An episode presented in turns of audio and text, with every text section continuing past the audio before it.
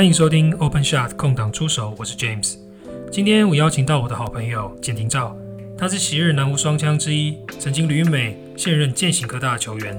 我们会聊聊他旅美生涯的故事，他当初是怎么样下定决心独自一人赴美追梦，又在美国经历了哪些事情，最后为什么选择回到台湾打球？大家准备好了吗？让我们欢迎简廷照。Hello，大家好，我是 TJ 简廷照。嗨，廷照，你最近十字韧带伤势怎么样？应该经历过一阵子了吧？对啊，开刀完到现在将近快两个月，但状况还是有稍微有一点落后，因为有伸不直的关系，现在还是伸不直哦。有比较好一点，但是打打直的时候在外侧还是会痛。是哦，那时候看新闻稿，你是打到四强，你还是带伤上阵吗？还是那个时候就断了吗？没有，我一整年都是断的，去年暑假就断了。哇塞，一整年都断，你这样还有办法打？对啊，就其实蛮多人问我说会不会痛，会不会干嘛？那嗯其实就真的真的跑起来、跳起来没什么感觉，只是因为知道自己有伤，所以真的动作那些有稍微收敛一点。是哦，因为我只想说，十字韧带不是通常都很严重，为什么还要帮它打球？你那时候是为什么不开刀啊？我想说，我还可以跑，可以跳，然后跟防护员 讨论一下。我因为我自己也本身也很怕痛，他也推荐说先练肌力，嗯再去开刀，你的萎缩程度才不会那么严重。然嗯后在练肌力的过程中，我觉得还不错，嗯，就是整个整体状况都还不错。哇，那你带伤打了一整年呢？那你这样是每场比赛之后你都会很痛吗？还是其实真的没有什么多大的感觉？就真的真的不会痛，打完真的都没感觉。那你怎么发现你受伤的？哦，我是在去宜兰比赛的时候，对一个社交叫做 Homies 的球队，啊哈，然后那那是一个 算是菜奇亚杯啊，然后中华白礼拜一到礼拜五一结束，然后他们也是说就是去打打球，然后六日算是让球队出去放松去玩这样。嗯然后我们就想说啊，礼拜一到礼拜五刚好六日去，就稍微打了一下，然后也许是自己身体太疲劳，然后一个切入就弄到，然后当下就是很痛，因为没有我之前没有转过膝盖过，所以你也不知道那个状况是什么。但是隔天就是弹绷包着，但你还可以走路，所以我也没想到说会那么严重。哦，所以你不是那种像一般断掉之后就完全动不了，然后膝盖就卡住那样。对啊，很奇怪。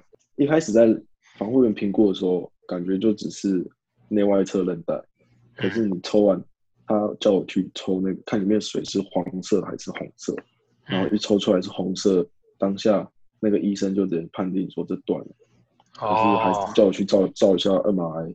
不过践行没有你也不行啊。好，我们来聊聊你在那个吧，去美国国际强，这个应该是大家最好奇的，其实我也蛮好奇的啦。我是想说，你当时那时候南湖双枪嘛，你刚毕业那个时候，应该有很多国内的大学找你吧？为什么你会选择要去美国？我其实也没有想那么多，就刚好有一个机会来。个性比较属于那种有机会来就去，不管是什么。就你像嗯我国小国小一毕业，有外地的来找我，我也没想什么就去。嗯哼，然后高中打完有美国的机会，我也就去，就是嗯也不管不管是什么去了，因为去了才知道那你那时候英文可以吗？啊，不行，完完完全是不行。完全不行，所以你是第一年在语言学校学英文，是不是？其实三年都在语言班、语言课程，不能说班。嗯但是到第二年、第三年的时候，就是一点点的课程加一点点正常大学的课。哦对，所以你是花很多时间，就是一直不断不断在学英文这样。其实，因为你到那边，你必须要会沟通，所以多多少少，我相信很多运动员都是不爱读书的啊、所以所以变成去那边，你只能逼自己啊。那你这样一开始不会不会讲话还不太会的时候，你怎么跟你的队友互动啊？他们也不知道你你要说什么，你也听不懂他们在干嘛。就真的只是球场上一些简单的单字，然后一些篮球的术语啊，在场上还比较可以沟通，也比较听得懂教练要我干嘛。可是你说私下聊天的话，那真的比较难。对啊，哦，所以你在场下很难就是跟他们打成一片这样。练完球之后，很多人就走的走，打工的打工。刚好讲到社区大学，因为我对社区大学了解啦，因为那个之前在 Flix 有一个纪录片嘛，《Last Chance U》，我想应该很多、很多篮球人都看过。那我想说，社社区大学是看到一半，你看到一半啊？想说这社区大学状况是不是真的是像那个影集上那样讲，就大家都是可能就来自四面八方，然后都是为了两年之后可以到 NCAA 的球队，然后变而且是领到奖学金，所以这过程其实都是蛮辛苦的。这样，我看到一半，我感触自己就。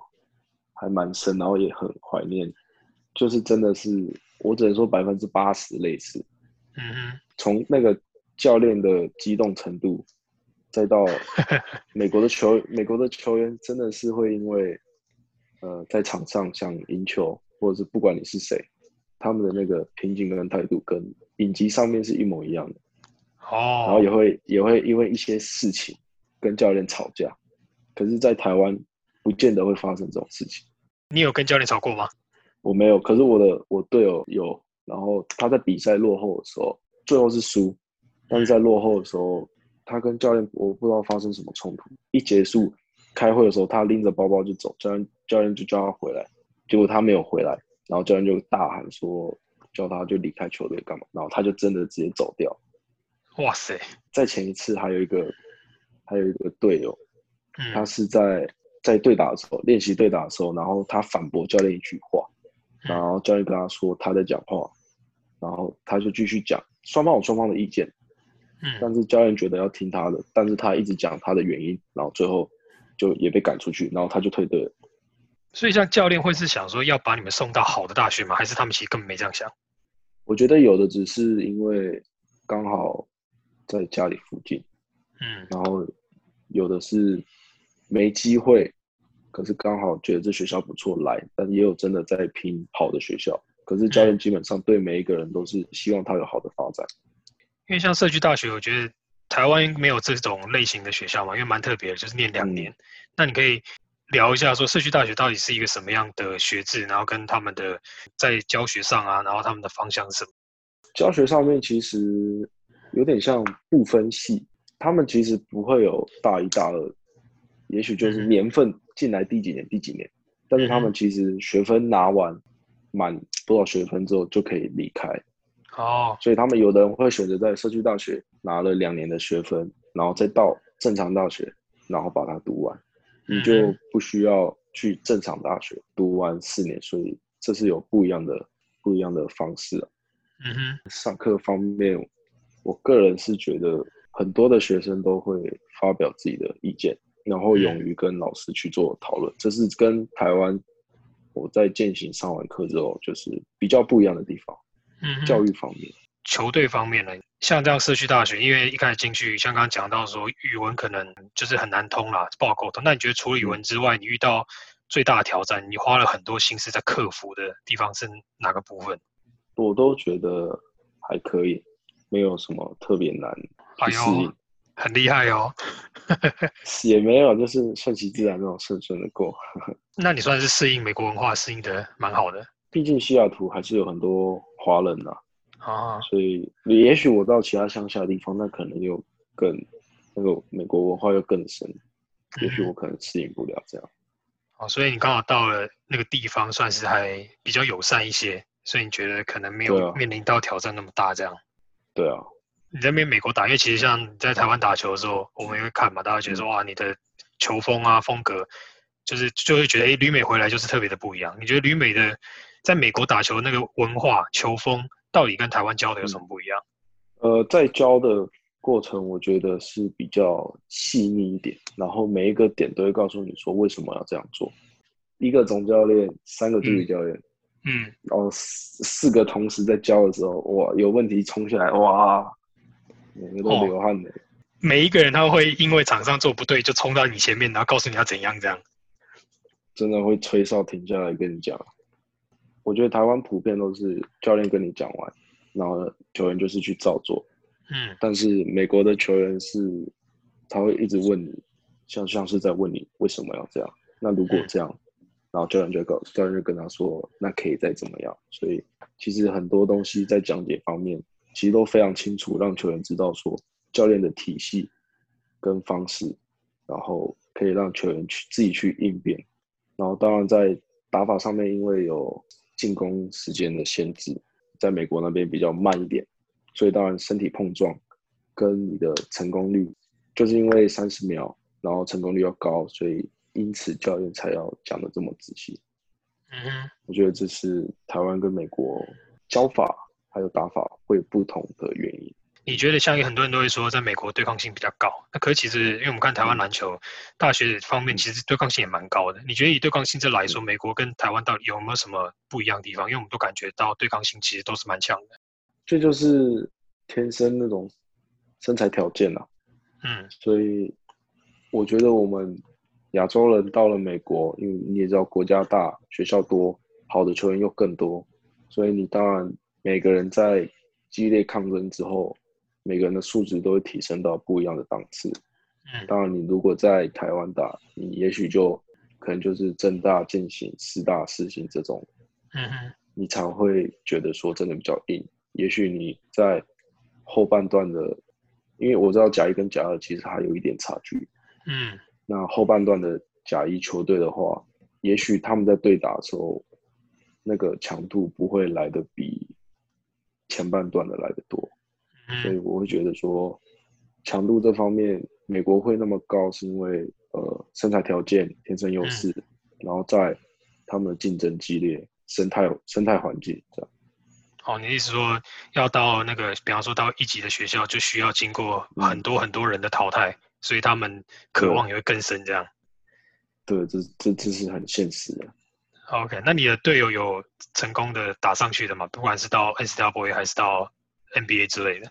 目前没有，但是我有在外面有之前有训练，然后有一个在哪里瓦数，嗯，也是甲甲一的球队，那那是我那时候好像差不多年纪，但是他身身材条件什么的，一对一根本守不住他。那时候他刚去美国，然后跟他训练，我就觉得这真的是。比较变态的地方，然后，然后还有还有一个在我们同一个联赛，嗯，然后在同一区块，所以我们都会对打到。然后他一场比赛，他是我们那个区块的得分王，场均三十几分。他现在在 Arizona 打。哦，所以也真的有碰到这种，所以你应该可以感受到，就是那个差距有多大，这样。差真的太大。我我去看 NCAA 一节比赛，那个谁，U 照。跟 Arizona 打，嗯，那个、那个、那个强度真的，说不定 SBL 打都不太一定。他们很多竞争很激烈嘛，所以他们在练球的时候，是不是每一个人之间可能彼此尽管是队友，他们都会有一种，呃，我一定我想要证明我自己啊，我觉得我一定比你强啊，和队友之间也有那种竞争心态，会这样吗？我觉得一定有，就像那个谁，我觉得英俊回来最明显，嗯。他他因为我听亚轩他们有一起练过球，就是英俊不管呃在练习赛或者比赛那个态度都是一致的，他不会因为说假如我今天跟亚轩很好，我们练球就好像呃稍微认真就好，他是真的要把你收拾那种那种感觉，就是跟在美国的生态打球一模一样。就从练习的时候，其实基本上就是跟比赛的那种态度是一模一样，然后全力以赴这样。对，真的是这样。所以等于说，他们会在练习的时候就放很高的强度，因为有些可能会觉得说，在在自己的队友不要太粗啊，或者是不要太用力啊，这样可能会怕他们受伤。美国有在担心这件事吗？这样听起来好像没有，对不对？我没有听过他们讲过，就是教练突然集合说要认真，不然比赛会怎么样？或者说，如果让你的队友比较舒服一点的话，你的队友就不会进步这种。我教练完全没听过教练集合讲过这种事情，啊，即便是今天被罚跑，他们也不会因为说哦我队友怎么样，我被罚跑，他就不跑，每一项都是全力以赴。他们就是不管怎么样，就是要做什么，他们就是做到满这样。对，是因为是想要证明自己的那个，他们很怕说，哎，我自己如果没有尽全力，我可能就少了一个机会，是用这样的心态出发，是不是？这个这个我就不太清楚。但我觉得这是一个好的态度。反正你如果这样，你就跟着做就对了。对啊，我就跟着跟着冲啊，一直跑。对你刚刚讲到说，他们有时候会跟教练会吵架干嘛的，所以还是会有那种很生气，然后我负气，然后我就我直接就走了，我直接就离开球场了。练球练到这，比方他们会因为教练要罚他们什么，他们觉得没有道理，然后我就我就闪了，这样吗？那个离开的好像就是因为这样，就是因为练球上面有什么要罚他，然后他不爽了，然后就对，因为。因为他因为他觉得他他觉得他没有错，哦然，OK，然后教练教练教练就跟他说他必须要这么做，然后他又说他没有错，他觉得他啊要怎么样，然后就生气，然后就走，嗯然后那时候教练就很生气，把所有球收起来，然后我们就开始跑步。对，啊他只要教练只要生气，就说那那不要练球，大家跑停，因为那时候赛季还没开始。那我好奇的就是说，因为我们都听过像 NCAA 他们可能每一周都有限定只能练几小时的球，那在社区大学会有这种限制吗？没有哎、可是团练就是两个小时，教练还配合我的时间，啊，还配合你的时间，这什么意思？因为因为我语言课要上到下午啊，我好像是最晚的那一个，所以全部都定在三点或四点练球，哇这么好下课的，教练对我很好。对啊，还还配合你的时间，让你可以不会 skip 掉那个练习。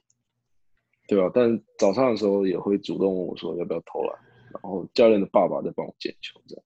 因为我们都是都听说了，我不知道这对不对。嗯比方说听说，像美国那个很多的有很多的规范，然后你们像你们说没有，因为是 NCW 可能 NCW 才有，但你们社区大学就嗯可能就比较没有，所以你们的嗯哼自练习的时间并没有被真的很严格的管制。那像自主训练是你想去就可以去，一还是一定要有教练在场？基本上教练有在学校，他有办法开球馆给你，你就可以用。哦，所以等于说其实社区大学就没有没有任何限制啊，就看你自己。对啊，我我我没听过说一周只能训练多少。那你们会每个人都练得很勤吗？还是你们就自己练自己的？会一起约去练吗？我觉得他们练的算是很少的。啊，他们练的算嗯很少的。对啊，我我一天都练两次，只早上投篮一次，但有时候早上投篮就只有三四个人、四五个人这样。啊所以你们那、啊那间学校可能比较没有那么要追求往更高的成绩去。对啊，我觉得是这样。你刚刚有提到说美国训练很喜欢问为什么嘛，就是球员有疑问的话，嗯就会要教练，比方说跟他们解释清楚啊，然后球员有疑问，教练解释完，然后让他们可以各种碰到各种情况都有办法应对，见招拆招这样。那你觉得在像这样训练，因为你经历过南湖，然后到美国，然后又回来嗯到践行，你觉得整体的那个训练啊，应该不是说训练法，我觉得训练法大同小异啊，每个每个地方可能都差不多，因为那可能都源自于某个地方。但是有什么样训练风格是你觉得最大的不同？我觉得是训练时间的控制跟嗯。内容，因为在美国其实就跟你说好两个小时，有些台湾的教练真的就是也许两个小时收，不管今天练到哪里，嗯。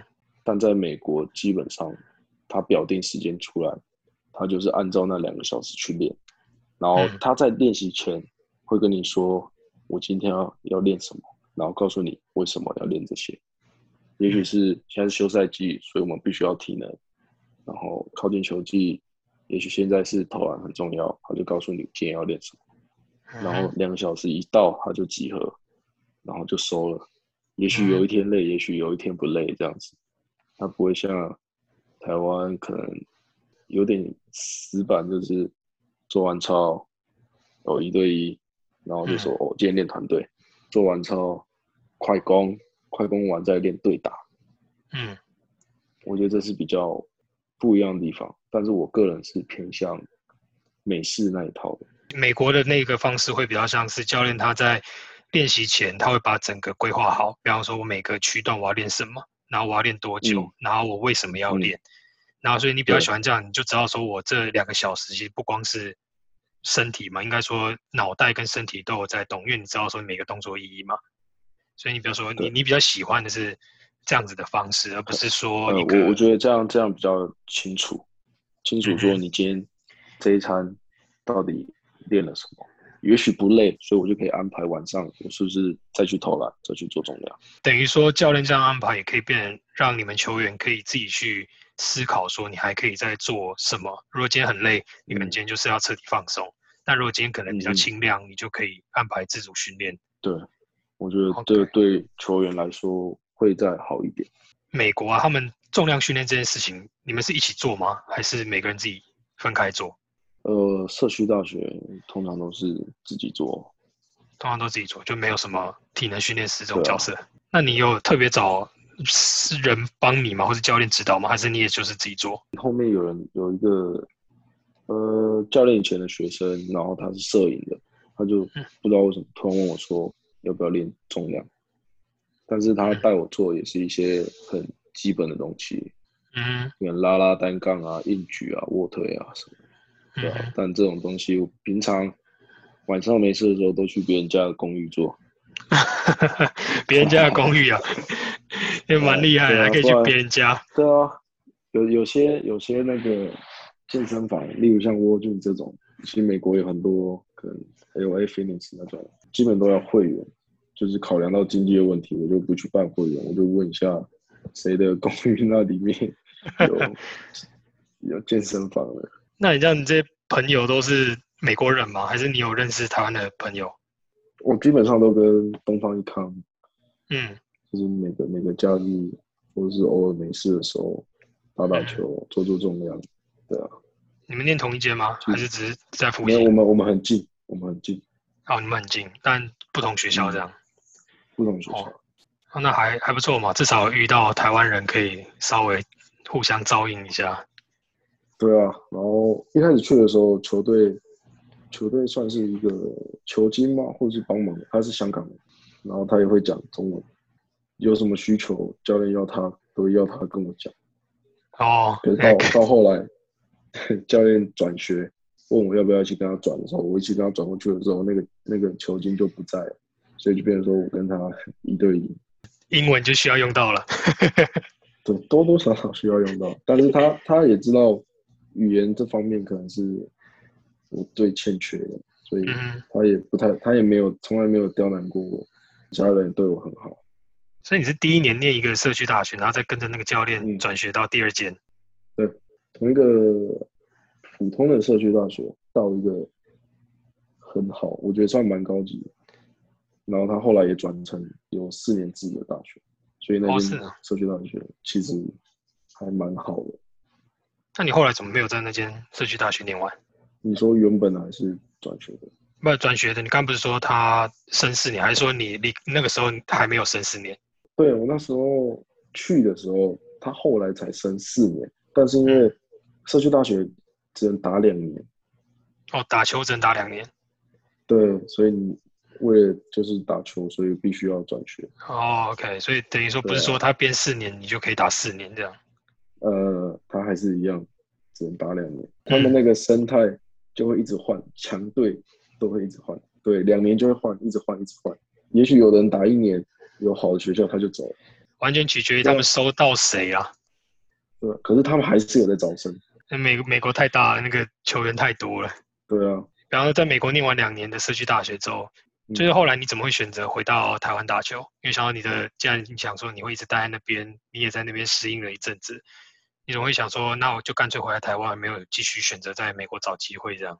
但是真的后来没办法，因为家里经济的问题。但是嗯起初有先找一些，因为学分的问题，所以我转学的时候其实必须要满七十二嘛，七十二还八十学分，你才可以继续打，不管不管你在哪里。但是我学分没有到，所以我在美国的话，我必须要找有办法收我又给我奖学金的，就算我第一年不能打球，但是这真的机会真的呃蛮少又很难，所以我的教练帮我转加拿大那边开始推，然后嗯我其实有去 UBC 嗯有去测试过，然后还有一些加拿大别层级蛮好的学校，有嗯冠军的也有后半段的都都有传，那时候是传那个简讯，嗯。然后好们他们好像都是 email 跟教练联络，他们很奇怪，就是我假如说我要这个球员，我必须透过教练，然后问教练说，教练可以给我这个球员的呃电话、email 啊什么的，教练说可以，你才可以去联络他，这是一个正常管道，他们都、哦都是这个方式，呃，蛮尊重的啦，我觉得。嗯哼，然后就是慢慢的有很多很多教练就是传那时候简讯给我，然嗯后就说我透过透过教练拿到你的资料，开头都是这样，你好嗯，我是谁谁谁，然后我因为你们教练给我什么什么，然后你的数据怎么样，我们对你很有兴趣，希望你可以来我们学校看一下，这种很多都是这种方式。嗯但是我觉得去加拿大之后，吃跟住也是一个费用，所以在嗯经济不允许的方面，我就选择回来。我那时候觉得我我蛮想去 UBC 的，所以也是经济考量，他们没有开奖学金对给你。他们说有奖学金，但是多少不知道。嗯然后我去完之后，他说会在 text 我，结果，然后那时候其实台湾也在那个什么报名，也一直要截止，然后我就我就我就哇，两边都问吧。那台湾那时候你问了哪些学校？我第一个问师大，结嗯果，然后我问了威哥，嗯那时候我都还没讲我要回来，然后大家都威哥就已经问我说你要回来是吗？然后他们也在问小丁，就很奇怪，就打完一个赛季都会有人这样问。后来我我是问蚂蚁教练，我就说哦，师大跟正大好像都不行了，我我可以我可以去哪里？然后他叫我去问 Jerry 哥，他跟我说这是一个尊重，不管怎样叫我去问他，请他帮忙。结果他反过来问我说你想去哪？我就是我就头大，我就问蚂蚁教练说我现在能去哪？他就跟我说你要去的是有在练球、有在管的学校。然后他就跟我推一手、见习、正大、师大、师大、正大，我都已经跟他讲状况。帮我问小娟姐，结果小娟姐那边答案是可能怕其他球员打不到球，嗯然后就剩践行，我就没得选。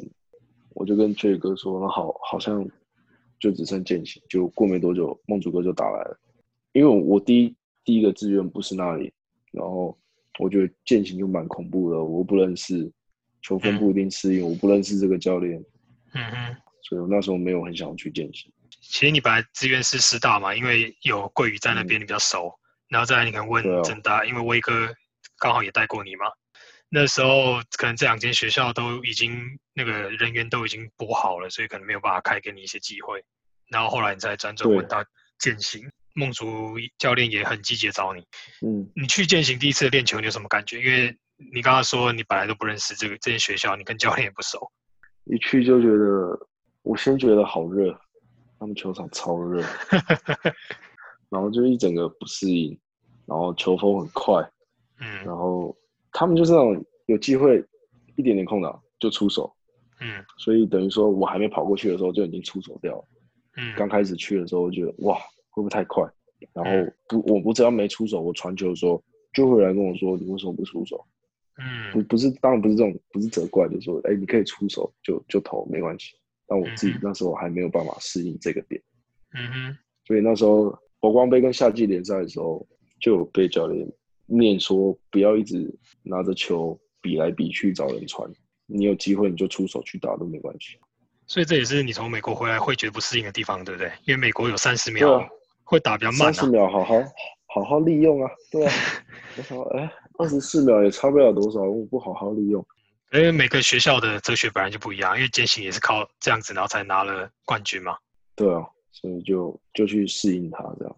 所以后来你也算适应的还蛮不错的，至少到后面你也可以适应这种，你知道说什么时候可以积极出手，什么时候什么时候不要传球了，应该这样说。对，后来你都是扮演一个蛮关键的角色，一个关键的得分点，这样可能经过美国的训练，你还是比较稳的吧？嗯，也许是这样，就是两变成两边结合，你觉得在美国打球是不是真的节奏是放比较慢的？很慢啊，没有快攻啊。我们我们练球完全没有练过，就是中传、边传中这种快攻路线，我们完全没练过这种路线。啊我在美国也是打控球的时候，我要快的时候就发现旁边的在慢慢跑，教练就比这样，可能这样比这样比，叫叫嗯哼你打什么战术，我就想说，哎，不是先快攻吗？所以我一开始去的时候，教练就觉得为什么我很快，处理球还不错。后来可能他才知道说我们这边打的是二十四秒这样，你在美国比较习惯的还是半场阵地战，对，超多，所以战术很多。但是都是在一个体系下啊。去。延伸制造很多东西。好，所以他们是把一个战术的系统，然后再把它不断的 break down，、然后到可能对。两人小组、三人小组怎么拆，然后每种嗯情况怎么变这样。对，那你们会对那个体系非常的了解，这个教练的的哲学是怎么样？你们就是整个系统 run 起来。一开始你才会说你在融入的系统会需要一点时间，可是融入了之后你就知道要怎么打。对，而且他会看每年的彩，所以我在转学之后，第一年、第二年都有打，但是第一年跟第二年战术完全不一样。你每年要适应角色的不同、战术的不同、队友也都不一样。对，但是在第二年的时候，就是完全围绕在我身上，就我可能只要找人家做 hang off 啊，然后人家帮我挡，我只要切进去就好，或者是我只要运着球，别人会跑跑跑跑跑，就跟我说哪里有空档，然后我再传球就好，就这样，我就只有这两个工作。你说围绕着你打，是教练把分工分得很细吗？每一个人要干嘛，他都分得很清楚。对啊，而且基本上都是我在主导。因为在他在每一年赛季开始前都一个一个找去办公室，告诉你说你缺什么，你今年要干什么。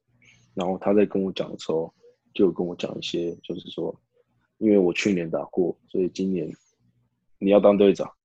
嗯然后我我我就看着他，啊，其实当队长也没干嘛，就是 很奇怪。我一开始真的不敢去，赛前的时候，裁判都会找两边的队长过去，嗯然后就说要要尊重裁判，不要有冲突，只要有什么事情，我会叫两边队长过来沟通干嘛的。最重要的是不能有歧视，不可以歧视任何人，嗯，我觉得这个很重要。嗯哼，我一开始没去，然后教练看到我就说叫我去正中他们的中场讲，就叫我叫我过去。然后我看了他一下，他就叫我过去。我说哦，好好。然后我去了都没讲任何一句话，啊啊啊啊啊！然后就跟那个对手裁判，然后这样击掌击掌，然后就热身，超尴尬，也不习惯这种角色，对不对？超不习惯了。一去我真的不知道在干嘛。第一年第一年我还不知道，我以为在讲规则还是在干嘛。然后反正不是我，我就在热身这样。对啊，完全不一样，这蛮好的、这个角色你也担任过，你现在在践行会比较担任这种队长或领导者的角色吗？我觉得去年会，阿吉在的时候会，到今年因为阿吉毕业的时候就更要出来，但是我觉得在今年结束之后，队长是古毛嗯跟陈恩，所以我觉得差不多了，而且我不应该在 UBA 这个战场上，应嗯，该变辅助角色啊。对啊，因为现在就要聊到最后一题了，就是你下一个赛季你还会再打 UBA 吗？还是你现在已经决定你要往更高的层级走？然后你你对你的未来怎么打算？会会再打一年，当做是你复健之后身体状况，然后在球场上的反应，刚好让我就是在受伤之后回来球场上，你可以马上发现自己还缺失什么，嗯就不用不用急着说到职业，因为我觉得职业更现实，嗯哼，就是怕到职业压力会更大，所以我至少还有一年可以缓冲，所以我还会再打一年 UBA。那你觉得现在像职业联盟，像 Plus League 已经增加到六队嘛？嗯那 SBO 也还在，嗯那可能又有一个新联盟。以你的话，你会比较想要到哪边去发展？你觉得在台湾这些职篮对你来说是一个很好的选择吗？还是会你会比较想要找机会到 CBA 啊，或者是其他国家？如论机会的话，现在我会觉得台湾其实机会很多，球队增加了，代表球员需求量更高，所以我觉得去哪里，也许上场时间都会比原本只有四队的霹雳还要好一点。但你看 p u 也增加了，然后新联盟又出来，S 也有，但好像还有日本跟大陆嘛。嗯所以其实还有更多选择，但是要评估说你自己的实力跟身体状况允不允许你出去。嗯哼，对球员来说是好事，但嗯对我来说还是要看今年自己的身价到底在哪里。所以等于说你也会把这一年复健之后这一年当做是一个看测试自己可以到什么样的程度，然后等到这一年过完之后，你再看看有在哪里有机会。对啊，主要还是要看自己的状况。那你会担心吗？还是你现在觉得还蛮还好，蛮乐观的？我其实蛮怕回不去的，就觉得说哇，第一年拿冠军是不是就该出去那种感觉？你说最好的时候是不是？对啊，然后啊，是不是出去就不会受伤这样？可是又想，如果好，我出去再受伤的话，我是就浪费一年的合约。嗯，也许受伤回来就不会有人要签你。这是你最后一年，你接下来就要往职业联赛投入嘛？你觉得你自己的角色定位，你会做一些思考吗？因为像目前在践行，你还是打比较多得分后卫角色，因为以你的身高跟体型，你可能势必要往控球的角色发展。那像在这一年的话，你会往这方面调整吗？还是你会觉得等到之后再说？我其实，在呃一回来的时候，因为我是在美国两年都是打控球，但是因为他们不会压迫，你都是阵阵地战，所以他们都推到后面。所以其实在美国打那时候打控球是比较轻松，然后回来我也知道说某些后卫的压迫性比较高，主要我其实也知道说我一直都要打的是控球后卫。其实有时候会看尹俊的打球方式啊，那也变成说。在践行这几年，我有刻意降低自己失误率这方面，因为我觉得你去职业，你习惯了自己失误率低，做任何事情谨慎，去职业队未来打控球对自己帮助会更大。一直都有在注意这件事情，在练习赛的时候，很多时间，因为我们都会分成三队，我都是那第三队的控球，对吧？所以一直都有在做这方面的考量。你说你有看很多英俊影片啊，所以等于说他是你的一个很好的学习的对象。对啊，一个很好的范例就是很多人都是高中很会得分干嘛，但是因为体型条件、身材条件，你必须要达到一号。嗯，所以我觉得英俊算是一个很好的例子嘛。或许他以前也是打控球，但是就近比较的话，我会觉得他是我比较欣赏的前辈学长这样。他好像没大你几岁，对不对？对啊。不过他因为他有完整的旅美经历啦，他不止四年嘛，他还有在念研究所，然后又回到亚洲打球，然后打 CBA。可能他这样子经历过这一切，然后又从得分手转型到控球，然后现在又有办法在 CBA 有时候可以得分，然后又可以跟杨将配合。其实像这种是你比较想要学习的方向嘛，因为之后到职业层级，你一定是跟杨将需要配合。对哦。就是你到职业队要面临转型的时候，我觉得这是一个很好的解答，嗯，很好的一个方向去学习。今天很开心可以邀请到简廷照来跟大家分享一下他在美国学到的一切，然后跟台湾有什么样的不一样。那我们可以很清楚的了解到他在美国体验的跟在台湾学到篮球，他怎么样把它合并在一起，不管是球风上慢快的结合。还是自我的要求，甚至在场上担任领导者的角色，这些都是非常难能可可贵的。今天谢谢听照，谢谢你接受我的访问。不会，谢谢 James 哥。喜欢空档出手的朋友，请帮我到 Apple Podcast 留下五星评论，也可以在 KKBox、Spotify 跟 Google Podcast 上收听哦。我们下次再见喽，拜拜。